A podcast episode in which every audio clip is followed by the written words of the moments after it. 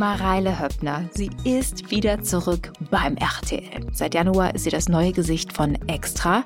In dieser Folge hat mir Mareile erzählt, wo ihre Karriere eigentlich begonnen hat. Nämlich im Kuhmist. Dann hat sie außerdem die Sängerin Pink einmal fast nackt gemacht und hatte plötzlich das Hörgerät von einer großen Samstagabend-Unterhaltungslegende in der Hand. Es waren schon sehr lustige Geschichten dabei. Dann haben wir uns aber auch über ihre Familie unterhalten, über ihren Papa zum Beispiel, der seit zwei Jahren seine Frau, also Mareiles Mama, vollzeitig seit ihrem Schlaganfall pflegt, wie Mareiles eigene Patchwork-Familie so funktioniert und was ihrem Sohn an seiner prominenten Mama immer wieder schrecklich unangenehm ist.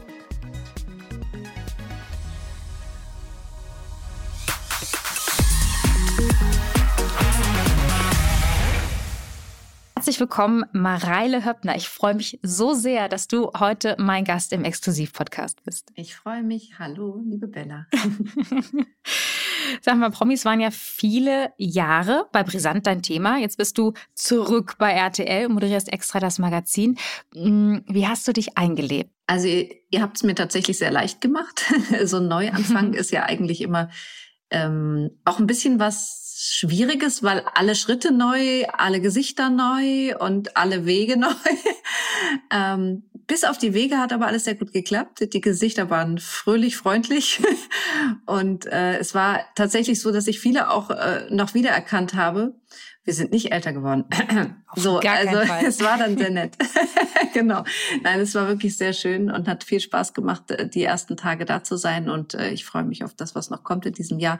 Also es war ein gutes Zurückkommen. Vielleicht kannst du das noch ein bisschen für uns konkretisieren. Worauf freust du dich? Denn gibt es irgendwas oder worauf hast du dich gefreut, bevor es losgegangen ist? Also weil man stellt sich dann ja auch was vor, man hat Gespräche gehabt und keine Ahnung und als dann irgendwie alles klar war, dann, dann stelle ich mir zumindest vor, oder bei mir ist das so, dass man sich dann auch vielleicht vorstellt, wie es sein wird und sich auf bestimmte Dinge dann auch freut. Was war das denn bei dir? Also tatsächlich ist es bei mir so gewesen, dass ich mich ganz besonders auf diese erste Sendung gefreut habe, ähm, weil sie eine so besondere für uns war und ein besonderer Aufschlag und uns allen besonders am Herzen lag, liegt. Die hat ja auch noch Nachwehen, da sprechen wir vielleicht nachher noch mal drüber. Ähm, und Unbedingt, ich habe mich ja. gefreut, dass ich ein Format machen darf, ähm, wo man sehr intensiv Geschichten erzählen kann, sehr in die Tiefe gehen, ähm, dass ich auch selbst dort Geschichten erzählen kann, dass ich da sehr stark gestalten kann, mitgestalten kann. Und ähm, ja, darauf freue ich mich. Ich glaube, das sind wirklich tolle Möglichkeiten und da erwartet mich noch viel Schönes in diesem Jahr und Aufregendes. Und insofern ist es für mich auch ein spannender Wechsel, auch wenn man vielleicht denken könnte, na ja, jetzt macht die schon über 20 Jahre Fernsehen, so viele Sender, so viele Sendungen, ne, da ist sie cool wie ein Eiswürfel. Ich bin tatsächlich immer dann cool, wenn alle anderen nervös werden. Da bin ich dann ganz ruhig, aber äh, sonst so im Vorwege habe ich natürlich schon gedacht, wow, Wahnsinn, das ist jetzt schon ein großer Wechsel, auch in meinem Leben natürlich. Mhm. Aber du hast, äh, hast ja gerade schon gesagt, du machst seit über 20 Jahren Fernsehen und angefangen hat es ja tatsächlich bei RTL. Deswegen ist es ja ein, in Anführungsstrichen ein Zurückkommen. Ich meine, in 20 Jahren passiert auch eine Menge. Aber ähm, wenn du an deine Anfänge zurückdenkst, bei RTL Nord ging es ja, glaube ich, los. Ne? Ähm, was, was erinnerst du noch an diese Zeit? Ganz viel tatsächlich. Also ja. ähm, in meiner Anfangszeit war das natürlich irgendwie alles sehr ungeplant mit dem Fernsehen. Ich, man muss dazu wissen, ich bin auf dem Land groß geworden, bei Lübeck. Wirklich so, wie man sich das vorstellt, mit Schafen und Kühen und zwei Lehrern zu Hause und einem alten Fachwerkhaus mit Drehdach und vielen Tieren im Garten. Und dann habe ich, äh, bin ich aber in Lübeck zur Schule gegangen, da habe ich Abi gemacht. Dann bin ich zum Studium nach Kiel gegangen. Und dann habe ich mir das Studium finanziert äh, mit Radio tatsächlich. Und so bin ich da reingerutscht. Das war noch mit 18, 19 tatsächlich. Und dann habe ich als Reporterin bei RTL in Kiel angefangen. Mein erster Beitrag war Blutegelkur bei Pferden. Ich kann sagen, äh, das klingt komisch, das war komisch und das Pferd fand es auch sehr komisch. War nicht überzeugt von der Anwendung für das Tier. Der, das arme Pferd bockte und war stinksauer und schlug immer nach hinten aus. Und ich stand in Gummistiefeln im Pferdemist und dachte, okay, wow, die große weite Welt des Pferdes Fernsehen. Geh zum Fernsehen, haben sie gesagt, ne? Genau, da erlebst du was. So war es ja. ja. auch. genau, und, äh, nee, und dann bin ich so quer eingestiegen. Und dann äh, nach meinem ersten ähm, näheren Berühren mit dem Moderieren dachte ich eigentlich, das ist gar nichts für mich. Also ich bin aus diesem Casting rausgelaufen mit den Worten, okay, ciao, ich gehe wieder, ich bleib Reporterin und studiere schön weiter Lehramt. Religion, Germanistik habe ich studiert. Und äh, dann rief mich der Chef damals an, Klaus Ebert hieß er, ich weiß es natürlich noch. Bist du denn verrückt? Das ist die Chance. Komm gefälligst wieder. Und äh, naja, er hatte natürlich recht, es war eine tolle Chance. Und da bin ich auch wieder gekommen und habe viel gelernt. Und ähm, ja, dann ist es alles immer weitergegangen. Und ich bin dann doch nicht mehr Lehrerin geworden, obwohl das so geplant war. Ja, wie lustig. Ich habe auch Lehramt studiert, Mareile. Guck mal, haben wir ja einen ganz äh, ähnlichen Start gehabt. Und warum, warum ist es bei dir dann schlussendlich nicht das Lehramt geworden? Ich meine, du kommst aus einem Lehrerhaushalt. Es war ja naheliegend, dass du das Studium beginnst. Aber warum hast du äh, die Karriere dann nicht eingeschlagen? Also ich glaube, ich wäre tatsächlich gern eine Lehrerin geworden, auch wenn viele sagen, oh nein, wie kann man nur Lehrer heutzutage und die Kinder. Äh, ich habe ganz gutes Urteil über Kinder. Ich komme sehr gut mit ihnen zurecht in all ihrer Unterschiedlichkeit und ich bin auch äh, sehr stressresistent, was Lautstärke von vielen Kindern angeht. Ähm, das stört mich alles nicht so. Also ich glaube, dass ich diesen Beruf auch gerne gemacht hätte. Und wahrscheinlich wäre ich genauso vehement für die Dinge eingetreten, wie ich das auch heute tue in, in dem Feld. Also manchmal ist ja der Lehrerjob gar nicht so weit weg von dem, was wir Lustiges machen, ehrlich gesagt. Ähm, ja, also vielleicht bin ich gar nicht so doll abgebogen, das heißt nur anders. also Stimmt. du, es hatte sich dann in dem Moment einfach nicht ergeben. Ich habe mein Volontariat gemacht, ich bin auch immer Reporterin geblieben, weil ich mich nie darauf verlassen wollte, nur in Anführungsstrichen, das sage ich bewusst mit Anführungsstrichen, äh, Moderatorin zu sein. Ähm, insofern, ich hatte immer noch so einen Fuß in der anderen Richtung, weil ich immer dachte, na ja, wenn es wieder vorbeigeht, äh, es ging aber nie vorbei und jetzt ist es über 20 Jahre her und jetzt, glaube ich, brauche ich auch keine Lehrerin mehr werden. Jetzt würde ich es dann einfach weitermachen wollen. aber es ist riesiger Lehrermangel. Ich glaube, jeder würde dich mit Kusshand äh, im Quereinstieg nehmen, Mareile. Also da ist die Tür ist, glaube ich, nicht zu. Genau, wenn es nicht läuft, kann ich noch mal einsteigen. genau, absolut. Aber so weit sind wir noch lange nicht. Ähm, ja, du warst ja lange bei Brisant, also hast auch über äh, Promis berichtet. Das ist ja der Exklusiv-Podcast. Wer ist denn eigentlich dein Lieblingspromi, Mareile? Es ist ganz schwer zu sagen, wer ist der eine, den man äh, großartig äh, findet, finde ich. Also es ist ganz toll, wen man so alles treffen durfte über die Jahre. Das sind natürlich auch Begegnungen, die sind total toll. Aber es waren eher so die kleinen Dinge, die man gar nicht so auf der Kappe hatten, hatte, die nachhaltig bei mir so zurückgeblieben sind. Ich hatte zum Beispiel Beispiel mal ein Interview mit George Clooney und ich stand in einem Raum voller Leute und fragte so über alle hinweg, weil ich den nicht gesehen habe. Es war auch nicht geplant, dass wir uns direkt in dem Hotelzimmer treffen, wo alles aufgebaut war, wie das ja immer so ist, sondern irgendwie davor und dann könnte man die Begrüßung gleich mitnehmen mit der Kamera, wie wir das ja immer so schön machen. Genau. So, ich frage also in den Raum rein, ob denn jemand den George Clooney schon gesehen hat, so wie man das so macht, so salopp und dann dreht er sich vor mir um, direkt vor mir. Hello, my name is George Clooney. ich hatte ihn nicht gesehen. Er ist wirklich nicht so groß. Aber dann hat er die Aura, die ich auch erwartet hatte und ganz wunderbar.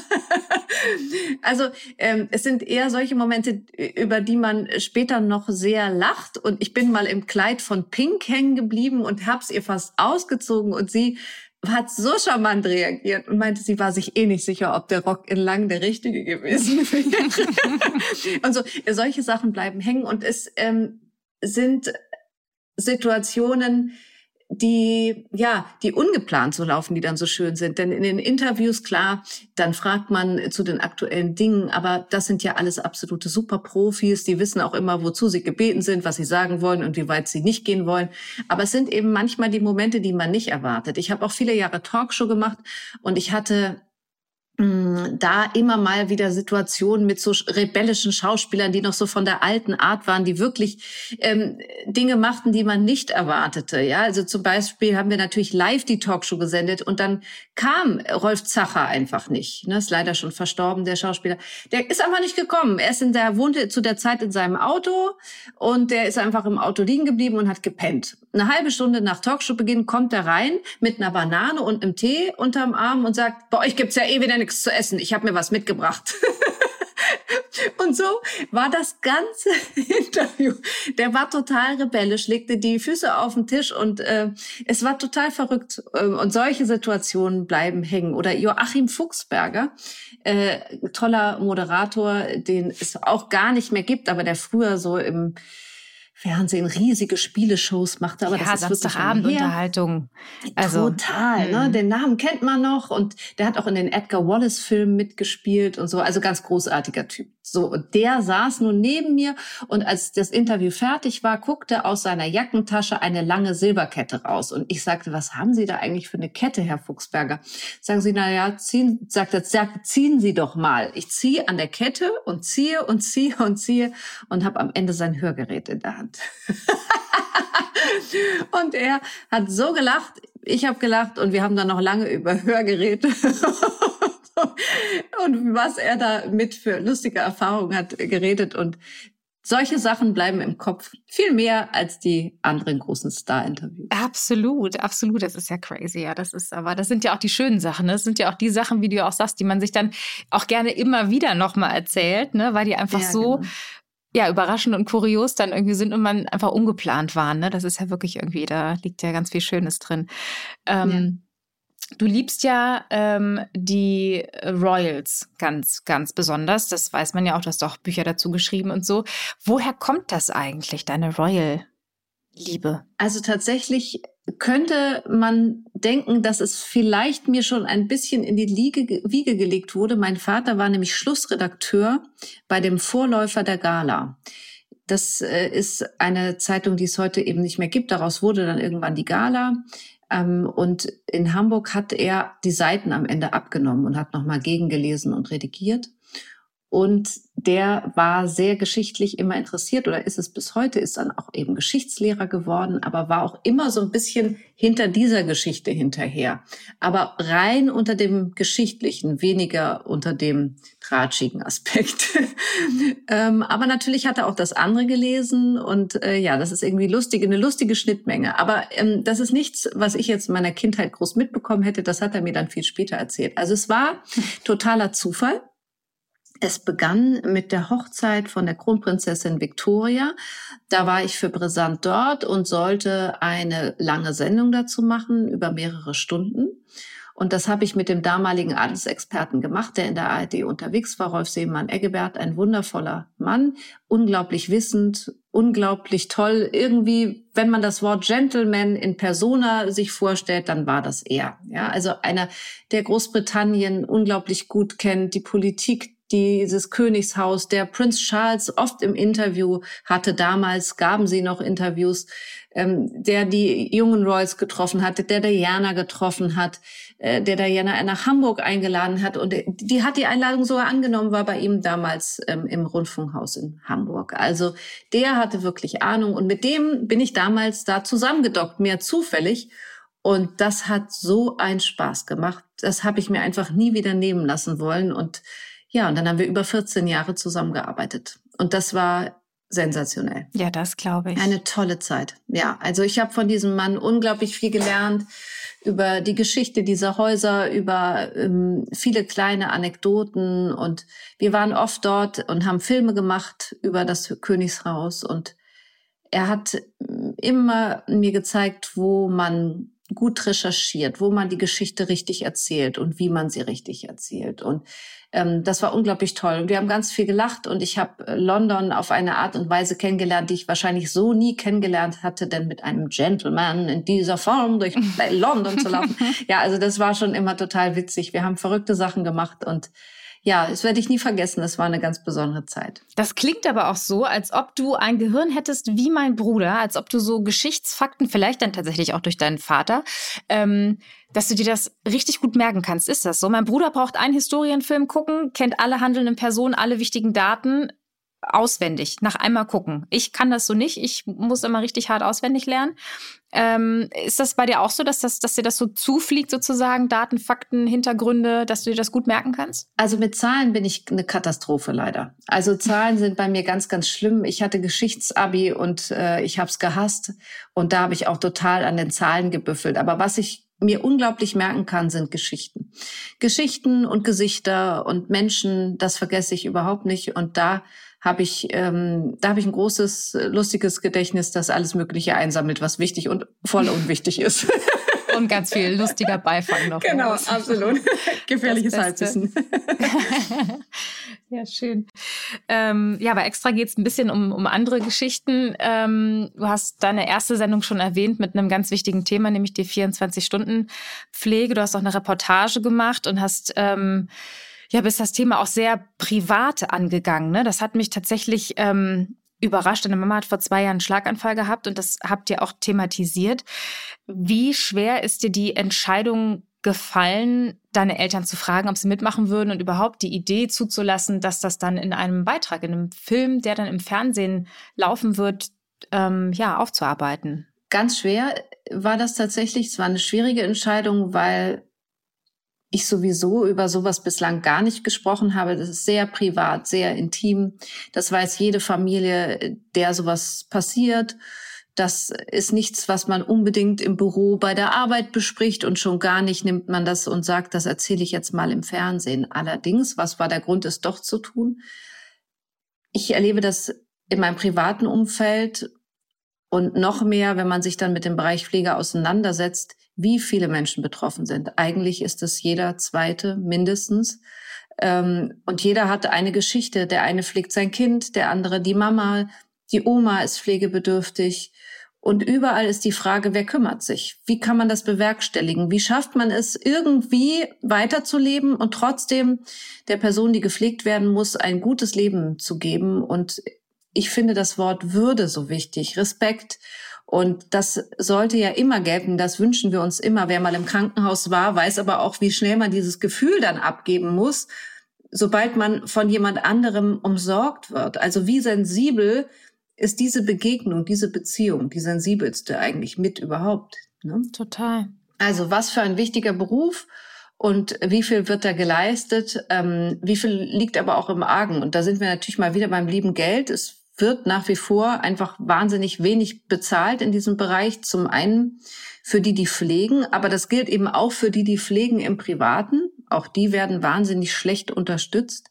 Also wenn man umrechnen würde, was mein Vater für die Vollzeitpflege meiner Mutter bekäme, dann wären das vielleicht zwei Euro die Stunde.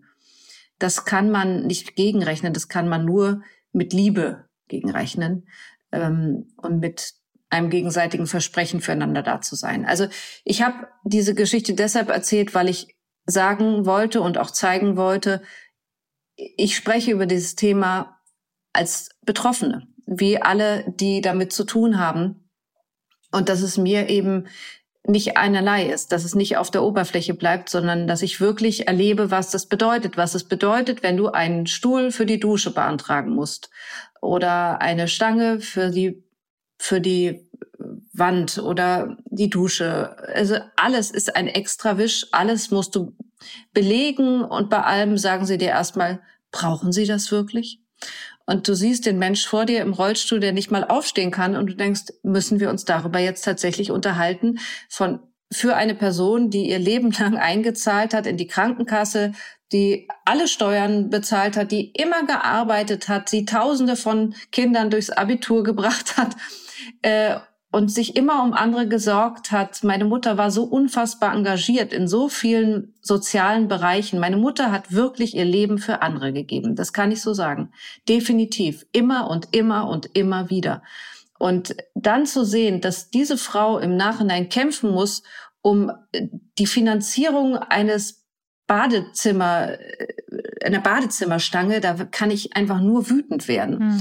Und deshalb habe ich auch gedacht, es ist wichtig, deshalb ist es wichtig, dass ich meine Scheu, sowas Privates zu erzählen, über Bord werfe. Und deshalb habe ich meine Eltern auch gefragt, die ganz schön geschluckt haben mit dieser Idee, ganz schön gehadert haben.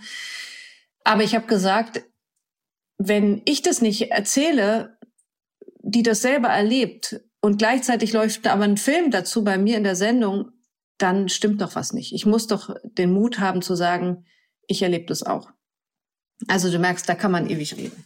Ähm, wie ging es dir denn dann? Es ist ja was anderes ähm, im Vorfeld, auch die Situation beim Dreh ist dann was Besonderes, aber ich, ähm, ich weiß das immer von eigenen Matzen, ne, die natürlich thematisch gar nicht diese Schwere haben, aber wie das dann ja, was das für ein besonderes Gefühl ist, das dann hinterher auch zu sehen. Und es hat ja, haben ja auch deine Familie hat das ja auch gesehen. Wie war das für euch, euch im Fernsehen mit diesem Thema zu sehen, das dann als fertig geschnittenen und vertonten Fernsehbeitrag? Na, ich habe das alles begleitet, deshalb ähm, hat mich dieser Film jetzt ähm, nicht in der endgültigen Gestaltung überrascht, weil ich habe jeden Schritt äh, da mitgemacht äh, und das war mir auch ganz wichtig bis hin zur Vertonung. Und ähm, ich glaube, dass es wichtig ist, dass man dann da auch dabei bleibt. Ich hatte eine tolle Redakteurin, die mich unterstützt hat und die mit mir dabei war, weil es wirklich natürlich ein großer Film war und viel Arbeit wie es immer ist beim Fernsehen, war dann natürlich auch vorher noch viel länger. es ist halt, wie es immer ist, das weiß man ja. Es wird eine Stunde gedreht oder drei und dann kommt ganz wenig rein. Das ist auch Fernsehen.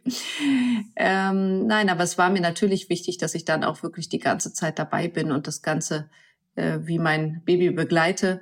Und trotzdem ist es dann nochmal irgendwie ein bisschen auch ein Schreck, das dann so zu sehen und diese Bilder und ähm, aber nun habe ich mich dafür entschieden und das aus ganz bestimmten Gründen. Das werde ich so schnell auch nicht wieder machen, dass ich so tief äh, einblicken lasse in, in unsere Seele, weil das schon natürlich sehr intim war und auch für meine Eltern natürlich viel bedeutet. Ähm, viel Gespräche und viele Anfragen, wie es ihr geht und so weiter. Und man macht sowas ja eigentlich immer sehr gerne auch ganz bescheiden und privat aus. Aber in diesem Fall war es mir wichtig und ich habe so viele liebevolle Reaktionen bekommen. Natürlich auch viele von Schülern, ganz klar, die sich an meine Mutter erinnert haben. Aber eben auch vor allem, und das ist die Mehrzahl von Menschen, die das Gleiche erleben.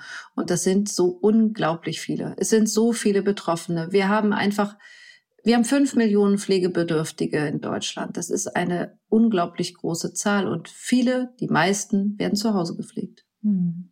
Was ja an sich auch was Schönes ist. Ne? Es ist auch, also ich stelle mir das irgendwie auch wichtig vor, dass man nach Möglichkeit, solange es irgendwie geht und machbar ist, im, im, im Zuhause ist, ne? in seinem eigenen, in seinen eigenen vier Wänden und nicht in irgendeinem ja, Krankenhaus ist ja dann immer, wenn es wenn man irgendwie auch tatsächlich irgendwie einen Befund hat, der ein Krankenhaus nötig macht, aber ein Heim oder sowas, ne, das ist ja dann die andere Alternative. Das ist ja dann auch nochmal emotional. Ich möchte mir das, ich möchte mir, möchte mir das gar nicht vorstellen. Ich glaube, das ist auch so ein bisschen der Grund, weswegen man sich oft auch nicht damit beschäftigt und weswegen das Thema auch nicht so oft thematisiert wird, weil es eben so viele ähm, ja, Ängste auch hervorbringt, sich dazu Gedanken zu machen und auch schmerzhafte Gefühle vielleicht auch also alles, was da so mit einhergeht, ne, die eigene Endlichkeit und keine Ahnung und Alter, Altern an sich, ne, wenn man sich dann irgendwie da mal anfängt mit zu befassen, wie die rechtliche Situation ist, wie die finanzielle Ausstattung ist, was du gerade eben auch schon genannt hast, ne, wenn man sich dann sich selber in dieses Szenario rein imaginiert, das ist ähm, äh, nicht nur unbequem, ne? Wie nee, das sind die großen, ganz großen Fragen im Leben, ne? Die, die, hm. mit denen wir uns alle irgendwann beschäftigen müssen. Der eine viel früher, der andere später, ähm, also du hast ja Jan Hahn gekannt, der ja auch bei RTL gearbeitet hat. Das war ein ganz lieber Freund von mir, der ja auch viel zu früh gestorben ist. Ähm, plötzlich kann der Tod so gegenwärtig sein, obwohl man noch so jung ist. Und das völlig ungeplant kann leider ja sowas auch geschehen. Und genauso ist es eben auch mit Krankheiten und Pflegesituationen. Und wie du schon sagst, gerade ähm, es ist natürlich total unangenehm, sich damit zu beschäftigen. Und der schönste Gedankenzug wäre ja, ich blende es aus. Und so gehen ja auch die meisten an die Sache ran. Nur wenn es dann passiert, ist es eben oft zu spät. Und das war ja auch so ein bisschen der Link dieses Films, dass man sich doch eben vielleicht mal ein bisschen Gedanken macht und überlegt, was wäre denn, wenn mir was passierte? Oder was wäre denn, wenn ich ab jetzt gerechnet keine Ahnung, mit 70 jetzt zu Hause bedürftig wäre in Pflege, hätte ich da irgendeine finanzielle Finanzierung oder wie sähe es bei mir eigentlich aus? Wie, oder wie will ich dann alt werden? Und diese Gespräche habe ich nach dieser Sendung mit ganz, ganz vielen Menschen geführt. Wie will ich eigentlich leben? In einer Alters-WG? Oder was ist die Idee? Und das finde ich schon. Aber gab es da, Gab es da eine Idee, äh, die, die sich dann irgendwie nochmal ergeben hat für dich, so ein klareres Bild vielleicht auch, weil du dich da so intensiv mit befasst hast in dem Moment, wie du deinen Lebensabschnitt Abend verbringen möchtest, also idealerweise? Ich weiß auf jeden Fall, dass ich auch gerne zu Hause bleiben möchte. Ich weiß auch, dass ich ungern irgendwo sein möchte, wo Pflege natürlich, und so geht es in Deutschland eben aktuell noch gar nicht anders, in Pflegesituationen, in stationären ähm, Möglichkeiten wird das alles in Minute getaktet. Und das ist natürlich jenseits dessen, wie man als Mensch, Mensch gerne wahrgenommen werden möchte, nämlich nicht als Minutennummer. Und das ist keine Anklage an die, die diesen Job machen. Ganz im Gegenteil. Es ist eine direkte Anklage an die, die das verwalten. Es ist eine Anklage an die, die damit nach wie vor Profit machen. Und es ist eine Anklage an die Politik, die nach wie vor das Thema Pflegesystem völlig ignoriert. Und ich bin kein Mensch, der sich hinstellt und sagt, die da oben, das finde ich sehr falsch, denn die machen da in der Regel einen wirklich sehr bemühten und sehr fleißigen Job. Aber dieses Thema ist zu sehr ausgespart worden in unserer Gesellschaft, weil es kostet. Und zwar richtig viel Geld. Mhm, allerdings. Ähm, wie war es, also wie hat dieser Film und diese, diese dieses Beschäftigen, dieses intensive Beschäftigen auch mit der Situation und mit dem Thema ähm, 24-Stunden-Pflege und überhaupt Alter, was hat das mit dir gemacht oder mit, mit deiner Familie vielleicht auch? Weil das war ja irgendwie auch für euch drei, also für deinen Vater, für deine Mutter, aber auch für dich ähm, ein sehr intensiver Prozess, kann ich mir vorstellen. Ähm naja, man macht sich jetzt natürlich noch viel konkreter Gedanken, wie kann sowas in Zukunft aussehen? Wie kann es weitergehen? Ich glaube, dass es für meine Eltern war dieser Film und diese Möglichkeit, dass ich das erzählt habe, auch ein bisschen mh, hm, die Möglichkeit, dass sie, dass man zeigen kann, was das bedeutet, wenn man in so einer Pflegesituation ist, wie viel Aufopferung, Liebe und Einsatz das auch bedeutet. Und ich glaube, darum geht es auch, dass man Respekt vor denen hat, die bereit sind, das zu tun. Ähm, aber natürlich geht man da nach dann auch sehr stark ins Gespräch. Ja, wie geht es in Zukunft weiter? Und äh, natürlich haben wir da noch mehr unsere Köpfe zusammengesteckt. Aber all das braucht Zeit, wenn es um so große Emotionen geht. Und so ein Thema wie Krankheit, Pflege, Alter, Gebrechlichkeit, das macht natürlich total sensibel. Insofern ist da auch immer ganz viel Fingerspitzengefühl gefragt, auch als Tochter. Total. Wie schaust du denn auf deine Eltern? Hat sich dein, dein Blick oder deine Haltung deinen Eltern gegenüber, ähm, du hast ja erzählt, dein Vater pflegt deine Mutter Vollzeit, was ich total bewundernswert äh, finde, weil das einfach ein Knochenjob ist. Ne? Dein Vater ist ja auch schon in einem ähm, gewissen Alter. Ne? Und ähm, wie, wie denkst du über deine Eltern? Also im Kopf ist mein Vater 25. er in seinem wahrscheinlich auch. ja, ja, unbedingt.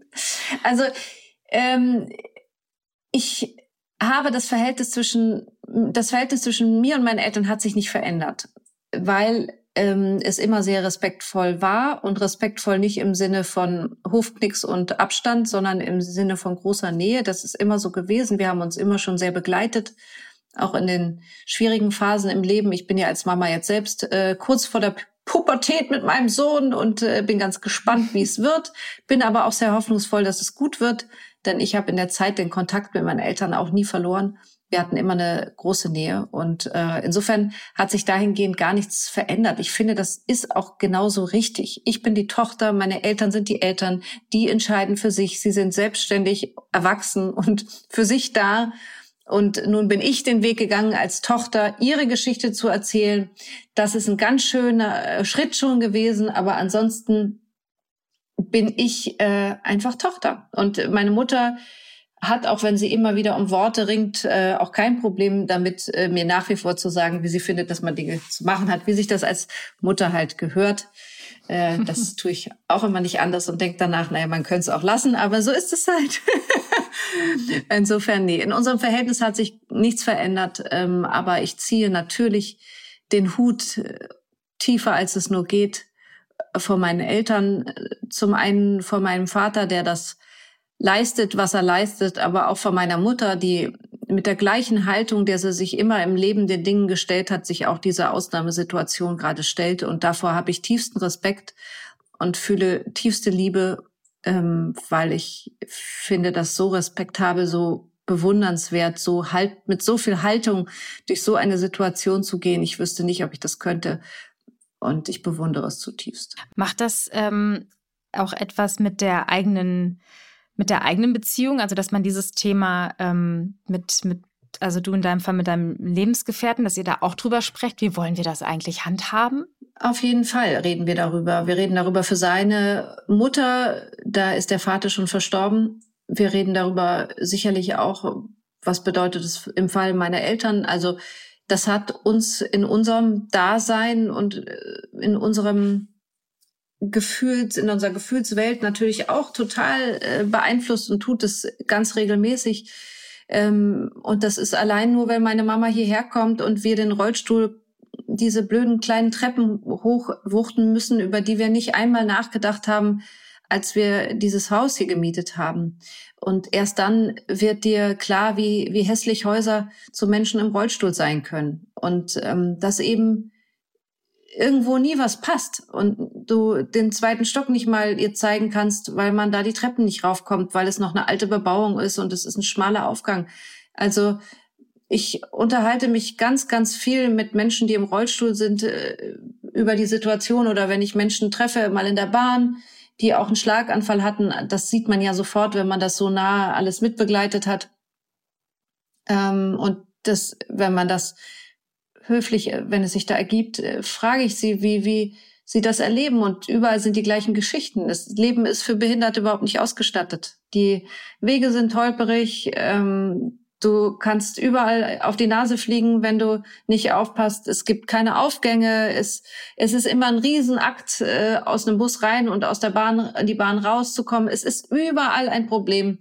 Und äh, insofern, ja, ich, ich kann da jede nur ermutigen, ins Gespräch zu gehen mit Menschen, die das erleben, viel wachsamer noch zu sein für Menschen, die im Rollstuhl sitzen, ruhig mal eine helfende Hand, ruhig mal sagen, kann ich da gerade zugreifen und mal äh, sie unterstützen. Und wenn die sagen, die brauche ich nicht, weil sie selbstständig das können, auch wunderbar. Aber dieser wache Blick, mein Blick hat sich total verändert für mein Leben, für das, was wichtig ist und auch für andere Menschen. Ich bin immer schon jemand gewesen, der nach links und rechts geguckt hat, immer schon. Aber jetzt verstehe ich noch viel mehr, was für Einschränkungen bestehen für Menschen, die so betroffen sind im Leben. Ja, absolut. Ich äh, habe mich jetzt gerade daran erinnert, natürlich in einem ganz anderen Maße, als ich ähm, frisch Mama war, mit einem Kinderwagen unterwegs war. Da merkt man dann irgendwie mhm. auch, was es für Einschränkungen Total. gibt, wenn man mit einem Kinderwagen, ne, was ja dann im Grunde irgendwie, wenn im Rollstuhl ist es ja auch ähnlich, ne? Wo fehlt eine Rampe, wo gibt es keinen Fahrstuhl, bei welchen äh, Aufgängen von der Straßenbahn und so weiter. Ne? Also wenn man in den Schuhen selber nicht drinsteckt, fällt es tatsächlich oft wahnsinnig schwer, sich da reinzufühlen und reinzudenken. Und umso wichtiger ist es, ähm, da gebe ich dir vollkommen recht, ins Gespräch zu kommen und auch mal zuzuhören. Wie ist es denn eigentlich? Auch wenn man sich das selber gar nicht vorstellen kann, weil es halt so ist. Man lebt ein anderes Leben. Ne? Man hat, man sitzt nicht im Rollstuhl und dann äh, ist, erlebt man einfach ähm, die Welt ganz anders in gewissen Teilen. Das ist schon ja, das ist in der Tat was ganz, ganz Wichtiges. Ich habe jetzt gerade darüber nachgedacht, ähm, weil es gibt ja auch eine viel profanere Seite von, von Altwerden. Wir ähm, arbeiten beide im Fernsehen, ähm, haben, glaube ich, beide die vier vorne stehen. Ähm, wie geht's dir eigentlich mit, mit Älterwerden im Sinne von hier mal eine Falte und wir sind im Fernsehen und werden immer, ähm, sind auf Fotos in Magazinen und so weiter. Wie stehst du, wie ist dein Gefühl dazu? Also ich habe auf jeden Fall voll die vier davor und dahinter noch eine fünf nach. Ich bin da auch überhaupt nicht versteckt mit meinem Alter, sondern ähm, ich habe jedes dieser Jahre bewusst und sehr genussvoll erlebt. Jede Phase war spannend, war anders. Ähm, und doch stand ich noch nie so gut im Leben für mich da wie heute. Also ich war noch nie so bei mir, noch nie so klar mit den Dingen, noch nie so großzügig und gut mit mir selbst. Deshalb, also ich habe wirklich sehr wenig Probleme mit dem Älterwerden. Klar habe ich auch gar keine Lust, dass irgendwann irgendwelche Gebrechen auf mich zukommen, aber bis dahin ähm, habe ich da gar, gar keine Sorgen tatsächlich. Und ähm, natürlich sind wir in einem optischen Beruf und äh, sind, glaube ich, beide, ich kann dich ja sehen. Podcast ist ja mit Hören, aber Bella und ich sehen uns auch. Es ist genau. ungeschminkt und wunderschön in aller lachenden rein. Die einen sagen so, die anderen die sagen das so. Das ist ja immer mein eigen, der eigene kritische Blick. Nee, also ich glaube, ja. ähm, da können wir ganz entspannt sein und natürlich zählt die Optik mit rein. Aber ich finde, und das ist mir ganz, ganz wichtig und das soll ruhig ein Appell an dieser Stelle sein, äh, das finde ich ja so toll, dass äh, jetzt bin ich frisch bei RTL, mein neuer Arbeitgeber. Und ich bin 45 und RTL setzt auf starke Frauen und sagt, äh, klar, sind die, gehören die dazu und äh, die sollen ihre Meinung haben, sie sollen dastehen, genauso wie die Kerle dastehen, ja. Und das finde ich total äh, toll und wichtig und da gehört auch mal eine Falte dazu. Und natürlich bemühen wir uns alle klasse auszusehen, das ist ja klar, aber ähm, das darf nicht bemüht aussehen, finde ich. Also äh, gesunder Respekt vor dem Alter auf jeden Fall finde ich wichtig. Äh, und dass man sich Mühe gibt, am Ball zu bleiben, finde ich auch wichtig. Aber man darf sich da auch nicht unterwerfen, meine Meinung nach. Das heißt, du hast doch keine Angst jetzt irgendwie vor der fünf, die dann in fünf Jahren ansteht oder irgendwie, dass das dann kein, ich meine, wir werden ja einfach, das ist ja einfach so, ne? Also ich glaube, die innere Haltung zu uns selbst ist dann oft entspannter, ist so mein Eindruck, wenn man nur mit sich selbst ist, als wenn man dann ähm, unter Bewertung und Beurteilung steht. Und das ist ja in einem, in einem öffentlichen Job nochmal was ganz anderes. Und ähm, ja, also wenn man dann älter wird, sprechen ja viele davon ähm, und ich kann das sehr gut nachvollziehen, dass man dann so den Druck hat, dass man dann eben und dass der Druck so ein bisschen der Gegenspieler ist von dem entspannt sein mit dem Thema, ne? Weil ich nehme dich ja auch wahr. Du kommst ungeschminkt in die Maske und also wie ich auch, ne? Und da, das ist alles super, aber so vor die Kamera und so auf dem roten Teppich würde ich jetzt auch nicht gehen. Und vielleicht nicht nur aus dem Grund, weil man sich natürlich schickt macht für solche ähm, Situationen, sondern auch aus dem Grund, weil das natürlich dann irgendwie eventuell Beurteilung nach sich ziehen könnte. Also ich, das ist jetzt irgendwie kein vordergründiges Argument für mich, aber ich glaube, mhm. wenn ich jetzt wirklich, wenn mich jemand fragen würde, mach doch mal, geh doch mal ungeschminkt auf dem roten Teppich, dann wäre das, glaube ich, schon etwas, was mich unruhig werden lassen würde glaube ich. Also ich stelle mir ehrlich gesagt diese Frage überhaupt nicht. Also so sehr beschäftige ich mich tatsächlich auch mit diesem Thema gar nicht. Also ich, da ist mir, da habe ich zu viel Inhaltliches die ganze Zeit so um mich herum, als dass ich mich so sehr auseinandersetzen würde mit solchen Fragen. Also klar äh, werde ich älter und ähm, klar sieht man das und klar äh, ist es dann so, dass äh, man beim Winken denkt, naja, man muss den Arm auch nicht nach ganz oben reißen. Das, das sage ich jetzt mit bewusstem Humor, es passt schon alles. Aber ähm, ich, nee, ehrlich gesagt, nee, nee, ich habe diese Gedanken überhaupt nicht. Also erstmal, nee, mhm. klar geht man geschminkt auf dem roten Teppich, aber ich wüsste auch nicht, warum man das nicht täte, weil man macht sich ja auch nett, wenn man dahin geht. Also es hat ja, ist ja auch ein Anlass. Und ansonsten mhm. mache ich mir aber auch diese Gedanken überhaupt nicht. Also ich finde mich total in Ordnung. Ich habe mir mit 17 viel mehr eine Platte gemacht, was andere über mich denken als heute. Ich überzeuge, wenn ich quatsche und ich überzeuge über meine Augen und über mein Lachen und über das, was ich erlebt habe in meinem Leben. Und das trage ich mit mir her und das ist mein Schmuck und äh, dann finde ich es auch nicht cool, dass ich vielleicht mal irgendwann 50 werde. Das mag schon sein, aber das ist nicht der Druck, den ich mir mache. Also da habe ich viel grundsätzlichere Fragen im Leben. Also nee, mhm. gar nicht. Da, dafür beschäftigt mich viel mehr in der Welt, was so um sich geht und als dass ich denke, dass ich mir jetzt Gedanken mache, dass ich 45 bin und Falten bekomme. Die bekomme ich mit Sicherheit. bleibt nicht aus, ne? Und in der Tat gibt es wichtigere Themen. Aber es ist, ja, es ist oft einfach in dem Berufsfeld ein Thema, was viele ja dann doch irgendwie beschäftigt.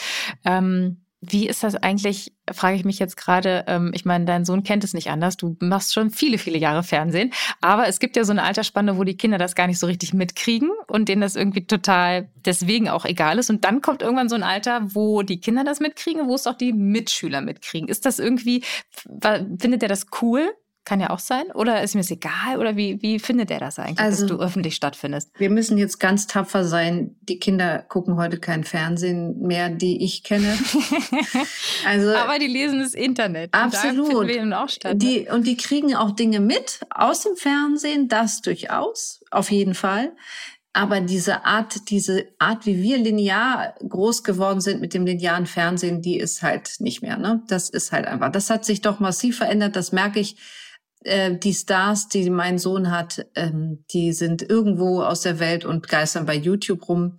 Und äh, dann verstehe ich auch manchmal gar nicht. Also diese Videotricks, die da laufen, die sind zum Teil äh, schlechter als jedes Windows-Spaßprogramm, das uns damals angeboten hatte, wenn man eine in den 90ern eine Einladungskarte verschicken wollte. So schlecht, aber das wird äh, super gehypt und dann mit einem Song drüber, hier kannst du den Song. Ich so, mein Gott, das ist Rick Astley.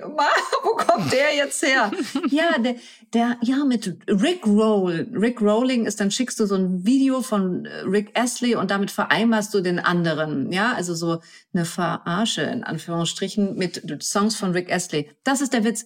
Und dann fragt mich mein Sohn, ob ich Rick Astley kenne. Also ich habe mich schon so oft so weggelacht, weil es wirklich, es sind die Witze, die, die wurden früher schon erzählt, die laufen jetzt da. Es ist ganz simpel, was da passiert zum Teil. Aber mein Gott, ja, jeder hat seine Zeit. Wir hatten unsere Zeit. Wir hatten Musikvideo, Fernsehen und fanden das super und äh, haben Viva und MTV inhaliert und äh, heute gibt's andere Sachen. Alles hat seine Zeit. Aber klar, er weiß, dass, seine Mama im Fernsehen ist und ähm, ja, das findet er gut, wenn es mir da gut geht und nicht gut, wenn es mir da irgendwie nicht gut geht, wie alle Kinder. Und ansonsten interessiert es ihn nicht so weiter. Ähm, er mag nicht so gerne, wenn Menschen kommen und Fotos mit mir machen wollen. Das äh, ist nicht so seins. Da denkt er immer, oh, könnten die weitergehen? Das ist doch nur meine Mama. Äh, das äh, versteht er nicht, weil in seinen Augen bin ich einfach die, die für Hausaufgaben, Schulbrote, und guckt mal, dieses Video da ist. Äh, mhm. und nichts anderes eigentlich. Das kommt dann vielleicht später. Aber natürlich ist er damit groß geworden. Er kennt es gar nicht anders und ähm, es stört ihn aber nicht weiter. Aber weil er den Fokus ein, auf was ganz anderem hat, auf meiner Stirn steht einfach nur Großmama. Ja, sehr schön. Ähm, wie wie geht's ihm eigentlich mit, ähm, mit, wenn die große Familie da ist? Du hast in einigen Interviews erzählt, dass es mal Phasen gibt und das finde ich ja auch äh, immer ganz toll, äh, beziehungsweise wenn man halt so Patchwork-Konstellationen hat, dass man dann auch, wenn sich alle gut verstehen, den Vorteil hat, dass es mal auch kinderfreie Phasen gibt, dann aber natürlich auch Phasen, wo dann alle da sind, wo richtig Full House ist. Und das ist ja für die Kinder auch nochmal eine Umstellung, für euch auch. Wie, wie geht's ihm da? Also ich meine, das kann wie bei ähm, äh, JLo super klappen, wie sie gerade neulich erzählt hat. Muss aber auch nicht. Ähm, wie, wie ist da so bei euch das Gefühl? Was ist euch lieber? Ähm, alleine oder große Family? Ah, ich bin ja absolut Kinder, immer pro Kinder. Also ich habe es am liebsten, dass alle da sind im Haus. Ähm, und die Kinder verstehen sich glücklicherweise bei uns sehr, sehr gut. Äh, großes Glück. Also manchmal können wir es selber nicht fassen, wenn die da, also wenn man so sich umdreht und dann auf dem Weg nach Italien nach hinten schaut und da drei Kinder in Einigkeit äh, quatschen, dann denkst du so Wahnsinn. Wir haben uns zusammengetan und was für ein Glück ist daraus geworden. Also ich bin da sehr dankbar, muss ich wirklich sagen. Aber natürlich ist das auch immer Ab Arbeit, es ist viel Absprache und es ist viel Organisation. Äh, jeder, der äh, so in einer Patchwork-Familie lebt, weiß, es ist ganz viel Geschenk. In Skandinavien heißt es ja Bonusfamilie und das finde ich schon. Es ist ganz viel Bonus, aber es ist auch ganz viel Arbeit und es ist ganz viel Liebe und es ist ganz viel hm, reingeben, Respekt haben und äh, dann kann es aber wirklich gut werden. Also ich kann schon sehr sagen, bei uns ist es toll. sehr schön. Ja, es ist ja in der Tat irgendwie auch Glück, weil es sind ja auch alles verschiedene Temperamente, Charaktere, die dann irgendwie zusammengewürfelt werden von zwei Erwachsenen. Ne? Und am Ende weiß man natürlich irgendwie nicht, wie das matcht. Und umso besser, ähm, wenn es dann einfach matcht. Unbedingt. Großes also, Glück. Wer ja. hätte das gedacht? Sehr, sehr.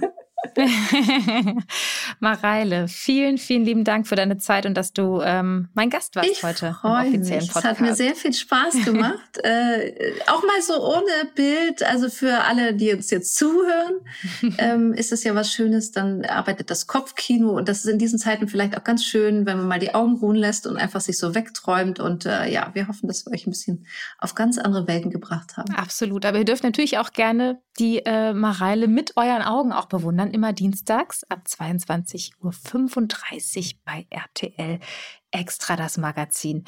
Und nächsten Samstag gibt es natürlich wieder die nächste Folge vom offiziellen Exklusivpodcast. Ich freue mich, wenn ihr dabei seid. Mareile, vielen Dank. Macht's gut. Danke dir. Tschüss.